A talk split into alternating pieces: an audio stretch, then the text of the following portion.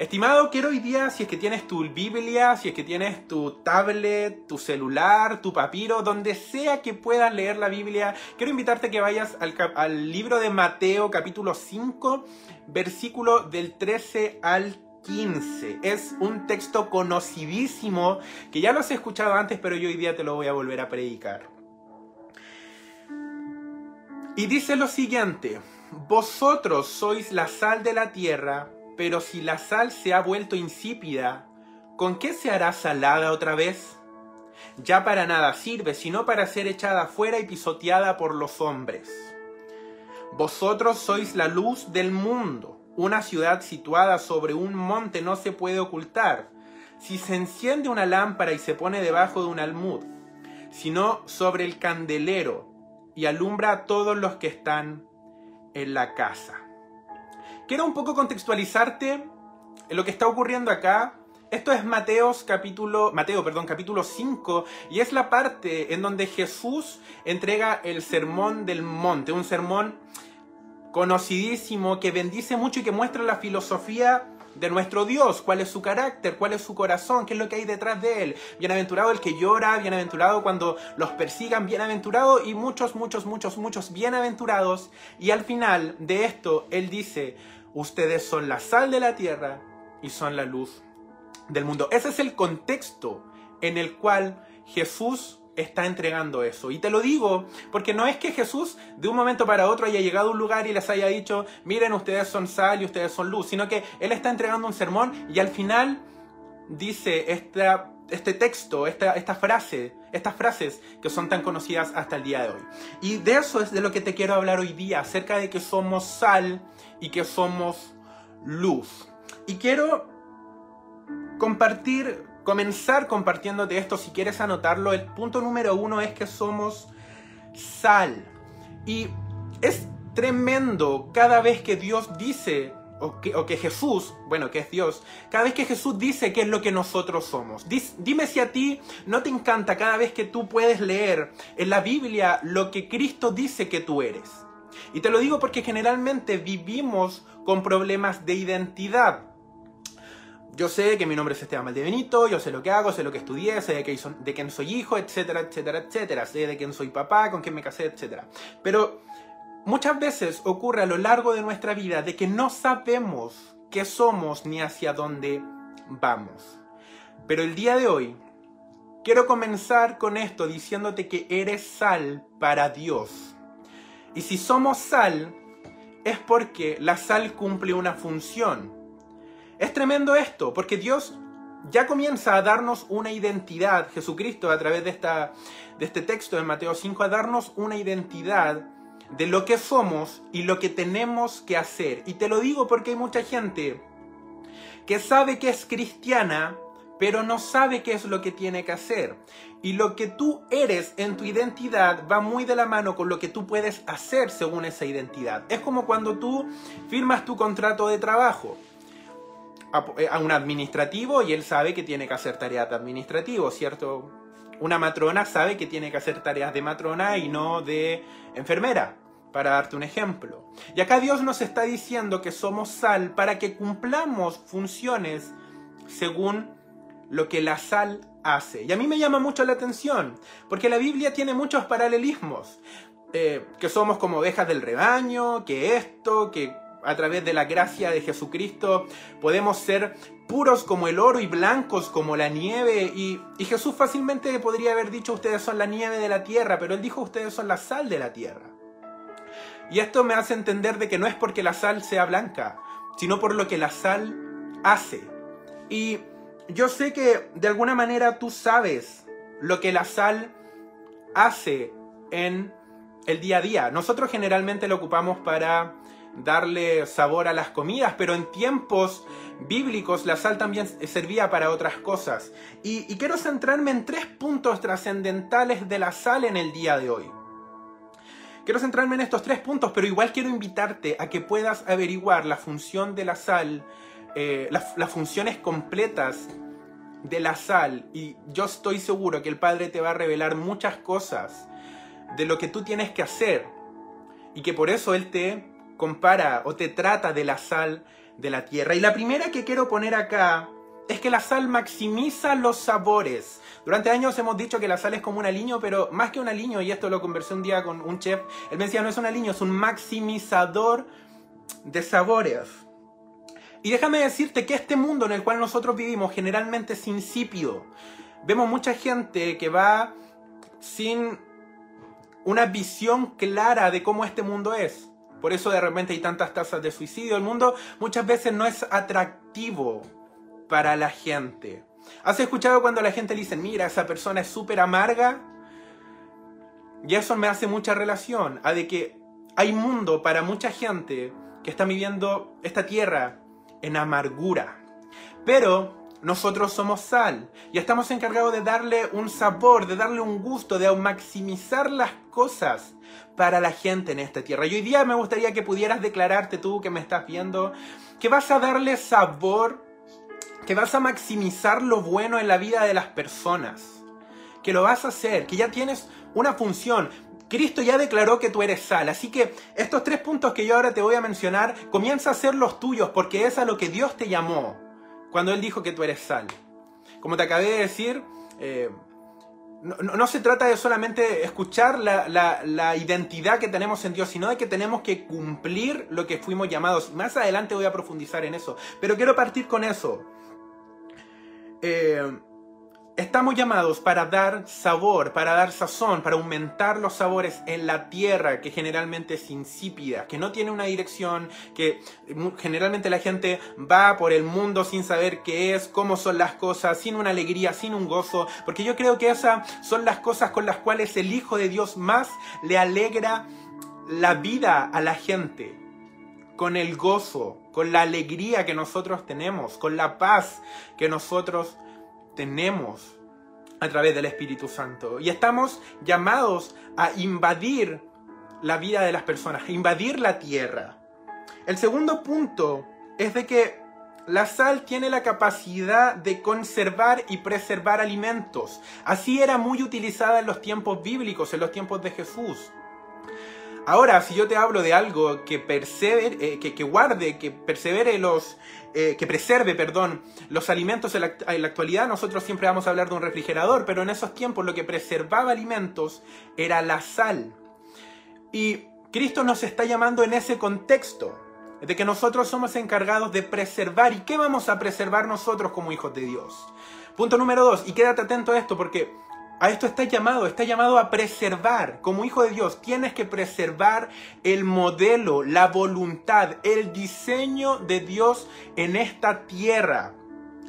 Cada día se ven más las leyes en todos los países del mundo que nos están haciendo ver que poco y, cada vez más se está dejando la Biblia de lado. Ahora las minorías se están mandando, las minorías de una identidad sexual son las que están tomando todo el poder para poner leyes. Las minorías en relación a, lo que es aborto están tomando el poder.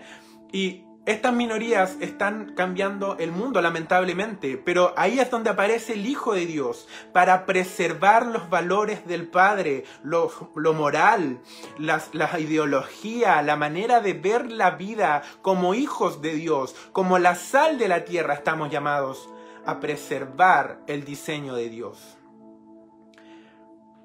Así que esa ya comienza a ser la responsabilidad que el día de hoy tengo que poner sobre ti. Es que eres sal de la tierra. Tienes que dar sabor a esta tierra, tienes que darle sabor a la vida de muchas personas con tu cristianismo. Y segundo, tienes que preservar lo que Dios quiere para este mundo. Tienes que preservarlo. Punto número tres, y este es uno de los que a mí más me gusta por encima incluso del dar sabor y el preservar. Y es que la sal da sed. Y si hay algo que necesitamos nosotros como hijos de Dios, es sed de los ríos de agua viva del Espíritu Santo que tiene para cada uno de nosotros. Yo sé que tú conoces un montón de gente en tu vida que cuando te habla de Dios te genera sed. ¿Te acuerdas cuando tal vez ibas a algún pub o alguna tienda de comida y generalmente ponen maní para generar sed y que la gente, bueno, consuma algún trago, consuma alguna bebida, un agua mineral?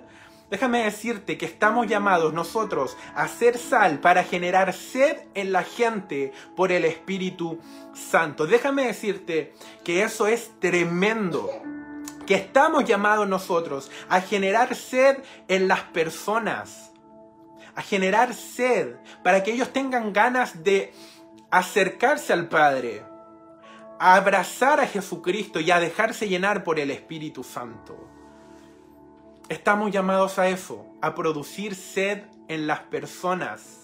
A que cuando la gente escuche de Dios le den ganas de acercarse a Él, de estar con Él, de abrazarlo, de aceptar a Cristo como su redentor, hablándole de milagros, de experiencias, de lo que hizo el Señor contigo un día. Para mí no hay nada más tremendo cuando hemos tenido cultos, que el, tiempo en el que escuchamos testimonios y milagros, porque cada vez que yo veo un milagro yo digo, eso que Dios hizo con ese hermano, Dios también lo puede hacer conmigo. Esa experiencia que él tuvo con el Espíritu Santo a las 7 de la mañana en su casa orando, es la que yo también puedo tener. Y eso que veo en esa persona, que es sal de la tierra, a mí me está generando sed para yo querer acercarme más y tomar más y beber de los ríos de agua viva que el Padre tiene para mí.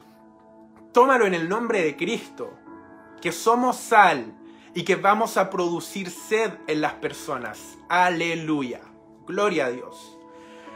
Es tremendo, es tremendo ver un predicador que te genera sed por conocer la palabra, por adorar, por orar, por hacer ayunos, etc. Es tremendo generar sed en las personas porque para eso fuimos llamados, no para hacer sal, no para tener un gusto, sino para generar algo en la vida de las personas. Y con esto... Eh, termino estos tres puntos. Y el cuarto es que quiero invitarte a que puedas buscar en tu casa y te lo vuelvo a repetir. Busca todo lo que la sal, todas las propiedades de la sal y vas a quedar sorprendido vas a quedar sorprendido. Yo me acuerdo que leí una que decía que la sal es capaz de evitar que semillas germinen, que estas crezcan.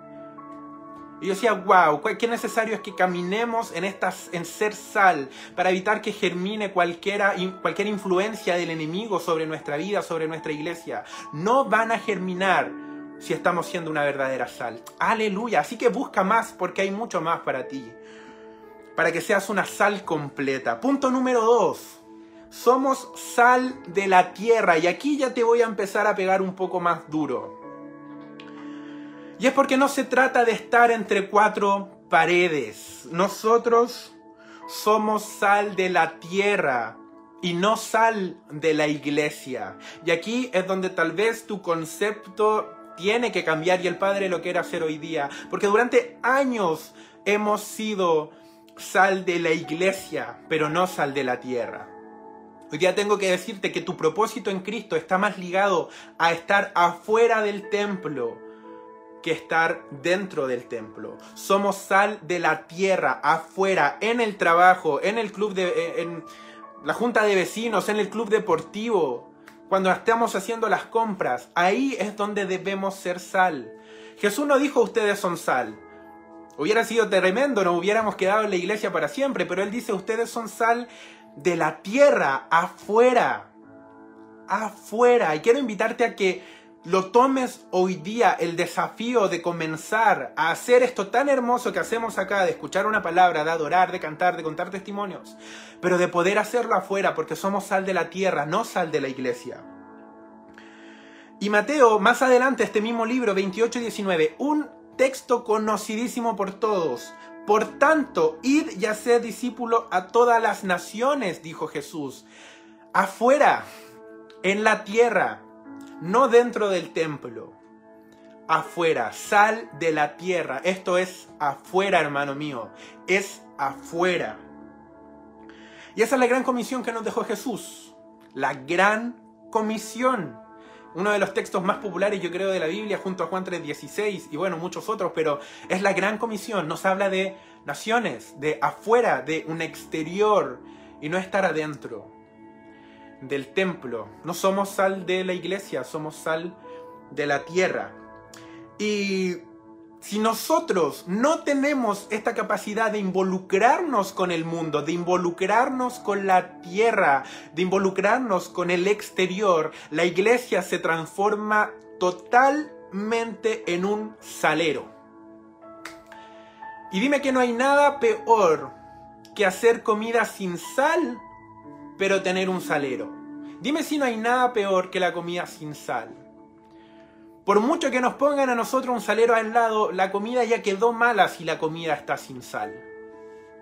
¿Te ha pasado que se te olvida echarle sal a una comida y después le echas sal y sientes los granos de sal entre los dientes y te das cuenta que la comida no alcanzó a salar, a quedar sazonada de una buena manera y ya no hay caso? Yo creo que uno de los pocos casos que se pueden arreglar tal vez es una sopa, pero el resto de las cosas, si te olvidaste de echarle la sal, por mucho que te pongan un salero y sea muy bonito y atractivo el salero, no está cumpliendo la función de haber salado la comida en su tiempo. Y la iglesia que no sale afuera, la iglesia que no sale al exterior, la iglesia que no comparte el Evangelio, y si no conoces textos, por último tu testimonio, y si no conoces testimonio, por último una alabanza, si no sales afuera a compartir el mensaje, somos simplemente un salero. Y el salero no sirve de nada si la comida ya fue hecha. Iglesia, no nos convirtamos en saleros. Un salero no es atractivo cuando la comida ya fue hecha. Ya no sirve de nada. No nos transformemos en salero. Punto número 3. Pero si la sal se ha vuelto insípida, ¿con qué se hará salada otra vez? Y este punto es wow, digo yo. Es complejo. No te quiero asustar, pero aquí dice que la sal se puede volver insípida no dice que la sal deja de ser sal, sino que sigue siendo sal, pero no cumple su función. Y eso está ocurriendo muchas veces en la iglesia. Te puede haber pasado a ti, me puede haber pasado a mí. Yo creo que en este tiempo de pandemia hemos dejado de ser efectivos y estamos y hemos dejado de salar, hemos dejado de entregar las propiedades de la sal. Y aquí lo dice, la sal se vuelve insípida. Y eso nos ocurre a nosotros. Hay muchas veces que no dejamos de ser cristianos, pero dejamos de hacer lo que como cristianos deberíamos hacer. Y eso puede ocurrir, de hecho aquí lo dice. No es que la sal se pierda, no es que la sal se caiga, no, sino que es sal que se ve como sal, pero no está cumpliendo su función. ¿Te acuerdas un tiempo atrás cuando te conté la historia de que Jesús maldijo, maldijo la higuera ¿Por qué la maldijo? Porque de lejos la higuera se daba a mostrar como que tenía frutos y hojas y todo, pero cuando Jesús llegó no tenía nada y eso provocó el enojo de Jesús y maldijo la higuera. Lo peor que nos puede pasar a nosotros es vernos como sal, pero no estar salando, vernos como cristianos, pero no estar cristianizando al mundo. Y eso ocurre. La sal se vuelve insípida y nosotros dejamos de ser efectivos. Así que hoy es el día, porque de eso se trata y siempre te lo voy a decir igual. Cada prédica para mí es el Espíritu Santo agarrándome y diciendo, mira Tevi, fíjate en todo esto. Encuentra todo lo que tú tienes mal y yo lo voy a revertir. Así que no te asustes si ya dejaste de salar, si ya dejaste de conservar, de preservar, si ya dejaste de generar sed, porque hoy día es el día en donde Cristo nos va a tomar y nos va a volver a ser efectivos como la sal más salada del mundo. Aleluya. Así que créelo ahí donde tú estás en tu casa. Y tal vez tú pasaste, ya pasaste esa etapa compleja en donde comienzas a salir al mundo. Porque yo lo puedo reconocer, he sido toda mi vida cristiana, pero hubo un margen en donde ya externalicé un poco más mi fe. Y Tal vez ya pasaste por eso, ya saliste, ya la gente sabe que eres cristiana, ya saliste a la tierra, ya saliste al exterior, como yo te decía, pero tal vez ya no estás salando, tal vez ya no estamos salando.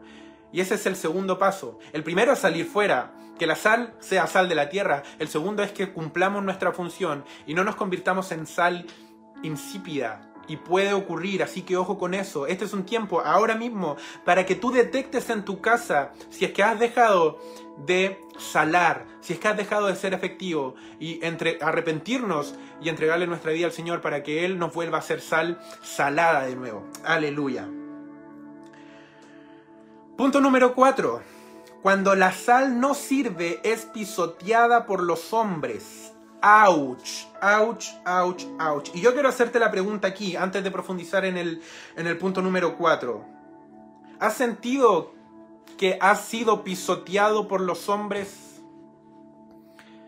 Y lo escucho muy, muy, muy, muy común.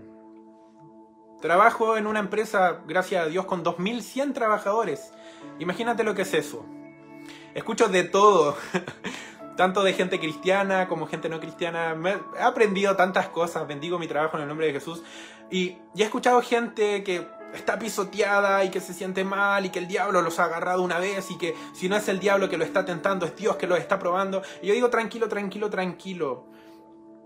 Que si estás siendo pisoteado por los hombres, tal vez no has estado salando lo suficiente. Y este punto es yo lo encuentro tremendo porque dice qué pasa con la sal que ya no sala. No es como que, ah, no sé, se le acabó el primer amor y listo. No, aquí te dice directamente qué pasa con las personas que son sal, que son hijos de Dios, que son discípulos de Cristo, pero que no están salando, o sea, que no están cumpliendo su propósito en la tierra. Dice lo que va a pasar con ellos. Es echada fuera si es que no me equivoco, es echada afuera y pisoteada por los hombres. Y vuelvo a hacerte la pregunta, ¿te has sentido así? ¿Estás aburrido de ser pisoteado por los hombres si es que estás escuchando esto? ¿Estás aburrido de ser pisoteado por los hombres? Hoy es el día en donde Dios te toma, te restaura, te libera en el nombre de Jesús para ser sal efectiva. En el nombre de Cristo. Lo creemos así. Y es porque la sal puede dejar de salar. Y considero que este es el punto más importante de la predica, así que ponme un poco de atención. Todo va a depender de la calidad de sal que nosotros somos.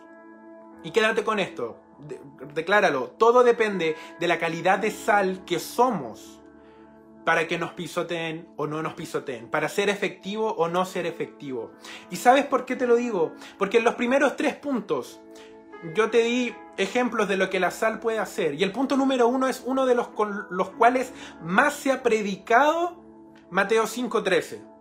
De que estamos para sazonar la vida, que estamos para sazonar la tierra, para sazonar la vida de las personas. Pero déjame decirte que hay algo tremendo que pasa. Y es de que la gente muchas veces, y con esto quiero que ya salga el discípulo que llevas dentro, hay muchas veces que la gente se te va a acercar a que tú le sazones la vida, a que tú cumplas tu función de hijo de Dios, de sal de la tierra y que tú le puedas sazonar la vida. Y es algo que ocurre con la sal, porque la sal en pequeñas dosis es rica, es atractiva. Y hay gente que quiere esas pequeñas dosis de ti se va a acercar a ti. Puedes venir a orar por mi abuelita. Amén, aleluya, ya voy. Puedes venir a orar por mi perrito. Eh, mm, no sé, no sé si teológicamente será posible, pero bueno, lo voy a hacer, voy a ir a orar y voy a bendecir a tu perrito.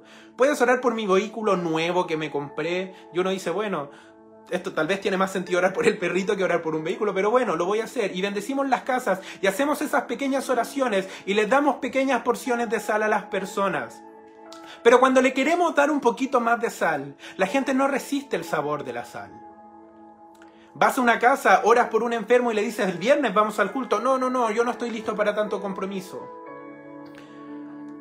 Te puedo hacer una videollamada y leerte una lección de casa de paz. No, yo no voy a tener tiempo. La gente quiere sazonar su vida con nosotros muchas veces con porciones justas de sal. Ir una vez al mes, orar por la abuelita que está enferma. Y yo te digo algo, no está mal. No me malinterpretes. No me malinterpretes con esto. Pero llega el punto en el cual tú ya tienes que comenzar a dar cucharadas de sal. Y esta es la parte B de ser sal. Porque con la parte A, con la parte buena, nosotros le sazonamos la vida a las personas, sazonamos la tierra. Pero cuando encaletamos una cucharada de sal sobre la vida de las personas, las personas nos van a vomitar. Y eso es lo que generalmente va a pasar cuando nosotros estamos siendo efectivos. Cuando comencemos a darle la verdadera sal, la verdadera cantidad de Dios a las personas.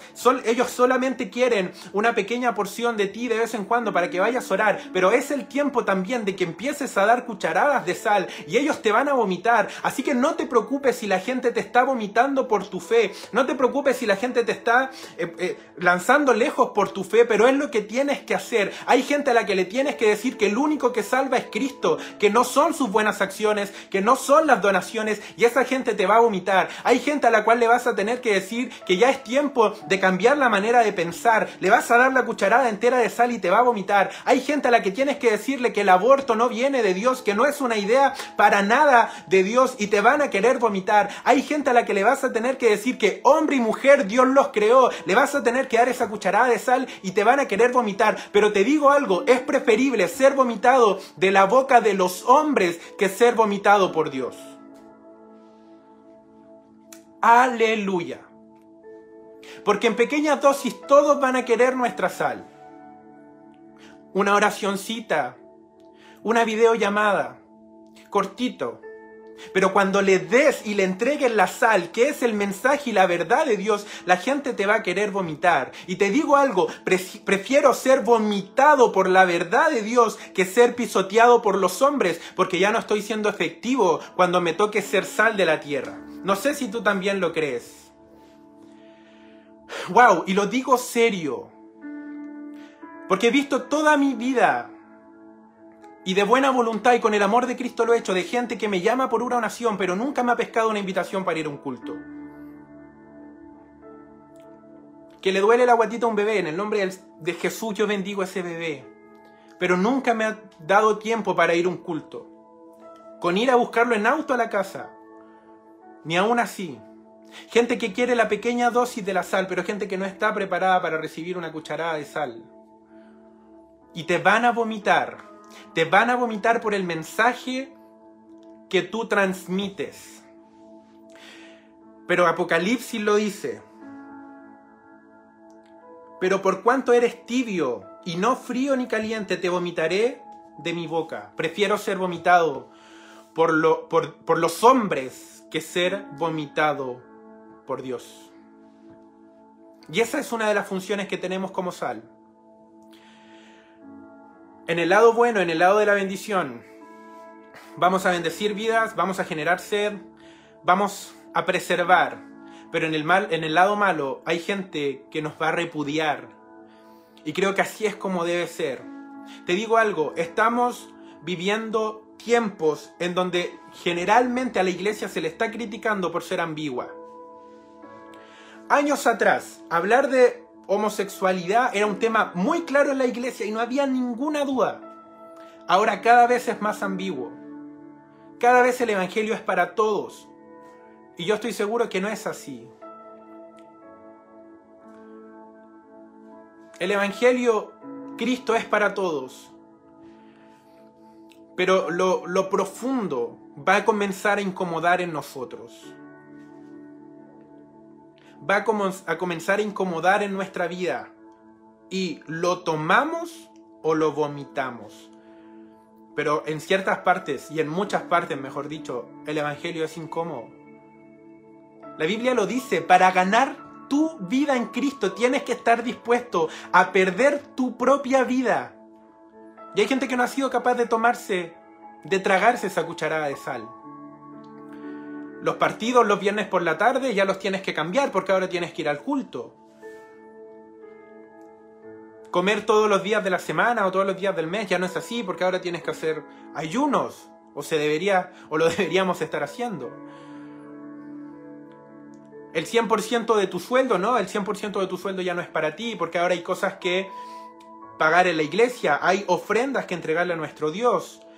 Hay cuentas que pagar en un templo. Y hay gente que no quiere tomar esa cucharada de sal y la está vomitando. Pero no te preocupes, vas a ser vomitado, pero es preferible ser vomitado por los hombres que ser pisoteado por los hombres por no ser una sal efectiva. Aleluya.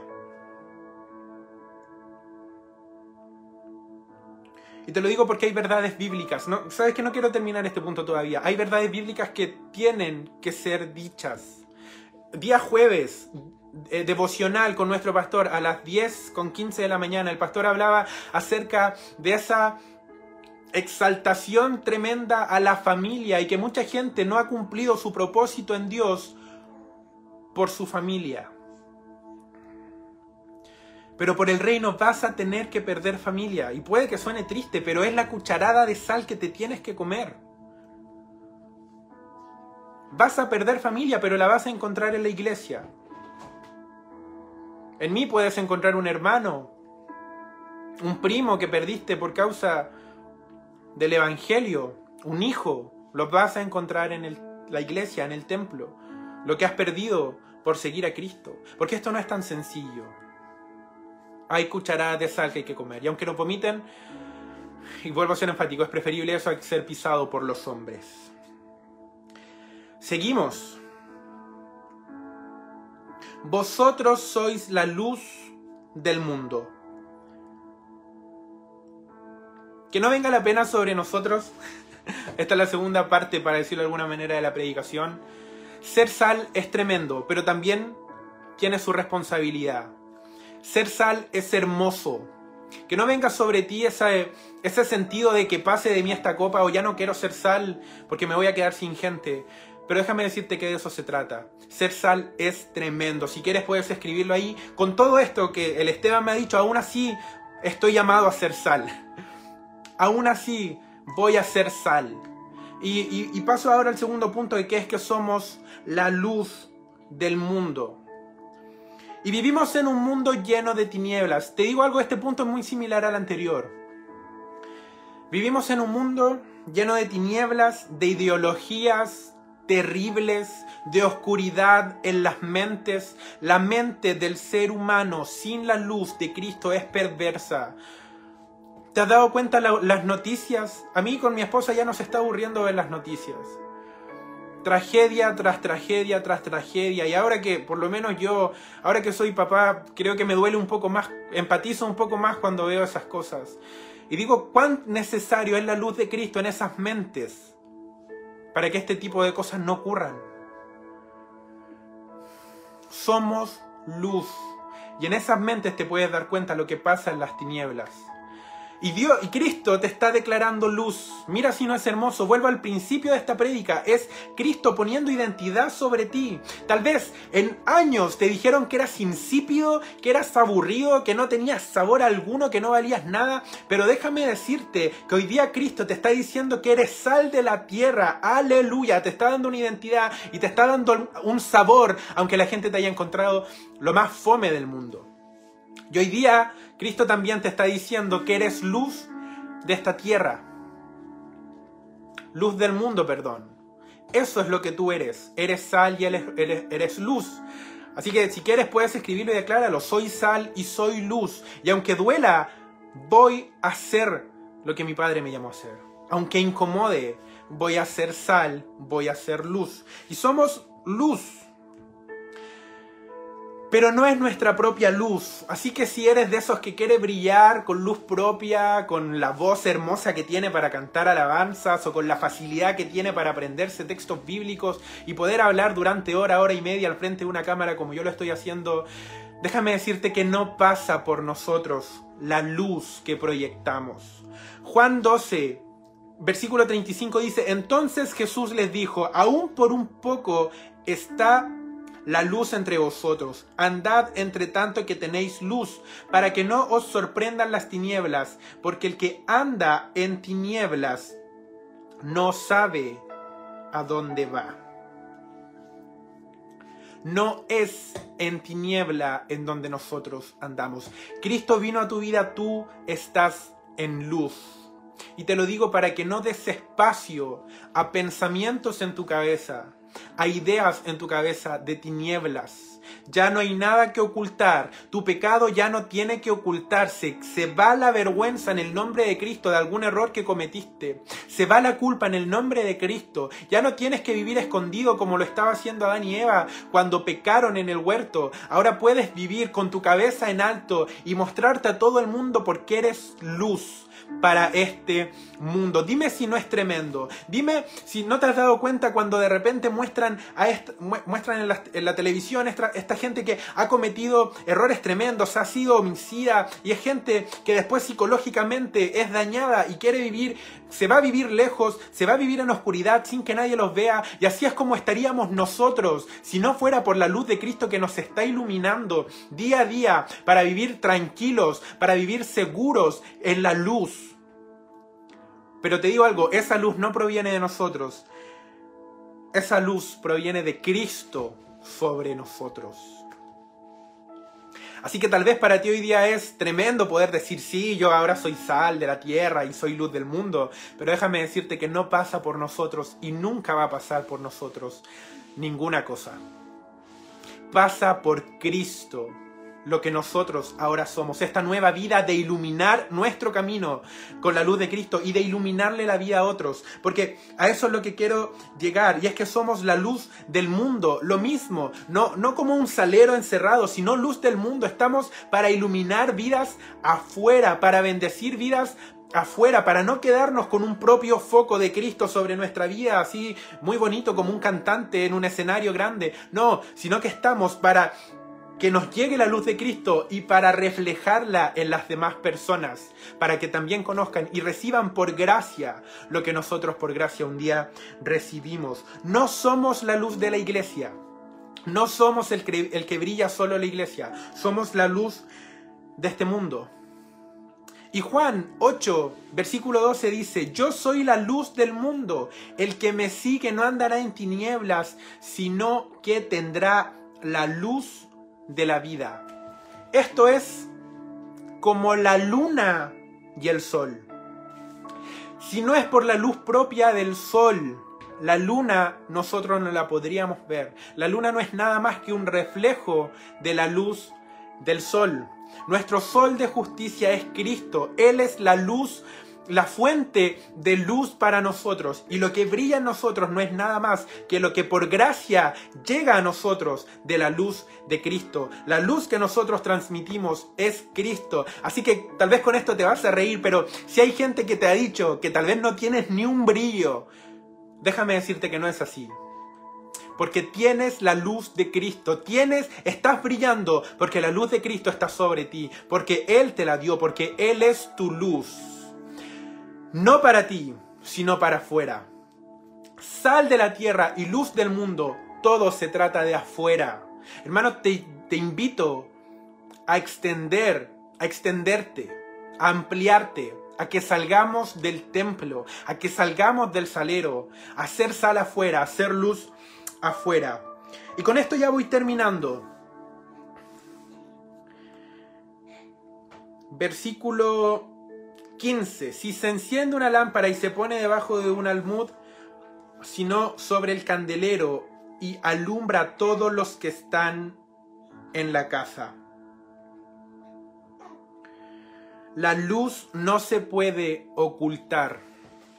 Es una locura prender una luz, prender una antorcha, todo lo que sea una fuente lumínica para ocultarlo. Eso no tiene sentido. Dime si tú prendes la luz de alguna pieza en tu casa, de alguna habitación, para cerrar la puerta y que quede la luz adentro. Eso es una tontera de un plano espiritual y una tontera de un plano hasta económico, porque nadie deja prendida una luz si no la va a usar.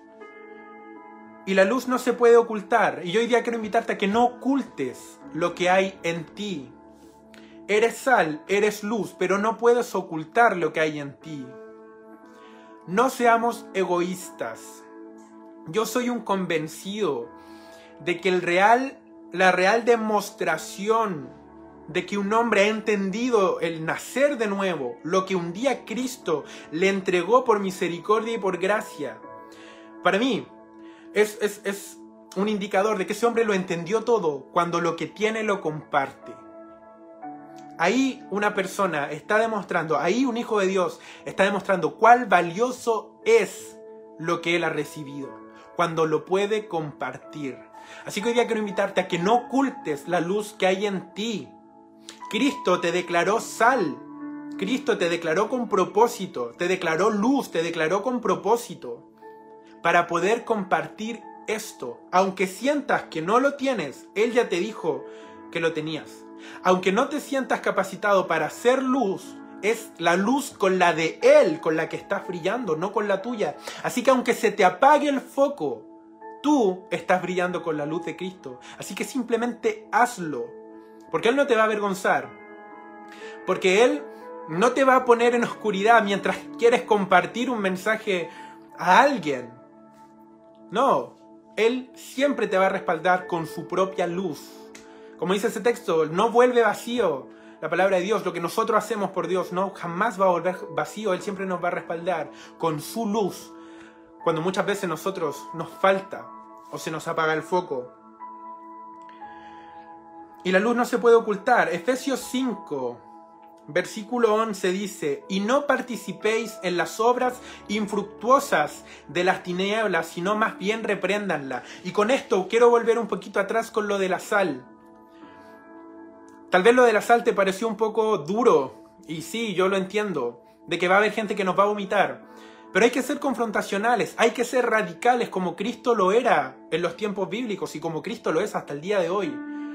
Tenemos muchas veces esa imagen tan hippie de Cristo, de amor, de paz, del pelo largo que no sé de dónde lo sacaron en realidad, pero Él le iba con todo, o recoges con él o desparramas. El que está, o estás conmigo o estás en contra de mí. Y hay que ser confrontacional siendo sal. Vamos a ser vomitados. Y lo digo porque Efesios 5:11 nos dice que, que no tenemos que participar en las obras infructuosas de las tinieblas, sino que tenemos que reprenderlas. Para eso es la luz que Cristo te entregó. Para reprender tinieblas. Para decirle al que roba que no lo haga más. Para decirle al que miente que no lo haga. Para decirle al que está llevando una vida sin Cristo, que no se va a poder salvar por sus buenas obras, que es a Cristo a quien Él necesita, que se tiene que postrar. Para eso somos sal y somos luz, para confrontar, para darle duro, aunque sea incómodo.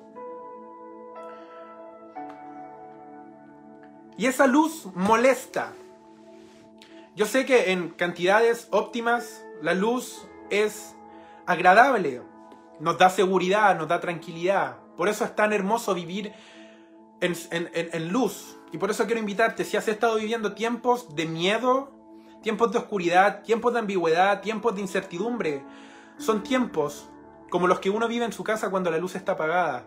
Si estás viviendo eso, probablemente te alejaste de la fuente de luz que es Cristo. Y te lo voy a dejar ahí nomás porque no voy a profundizar en eso. Pero si estás viviendo todo eso negativo, probablemente te está faltando luz y probablemente te alejaste de la fuente que es Cristo porque con luz propia nunca vamos a poder brillar. Aleluya. Te lo dejo ahí. Pero la luz es agradable. Pero la luz molesta. ¿Te ha pasado cuando vas manejando en la noche? O vas en un auto, tal vez tú no conduces, pero alguien te pone la luz fuerte y tú le haces un cambio de luces para que por favor las baje. Te digo algo, así te pones tú. Cada vez que estás lleno del Espíritu Santo, cada vez que andabas como un gatito, te pusiste a orar en tu pieza, se derramó sobre ti el Espíritu Santo y te llenaste de unción y de gloria y ahora eres luz y ahora andas por la vida diciéndole a la gente cómo debería ser. Así de incómodo te, te, te haces a las personas, pero esa es la completa luz que el Padre quiere que nosotros reflejemos no te preocupes si te vomitan por salado. No te preocupes si la gente saca los ojos de ti por ser demasiado escandaloso o por escandilar demasiado con la luz que estás teniendo. No te preocupes si tu luz está molestando, porque así es para la gente que está en tinieblas y de eso se trata.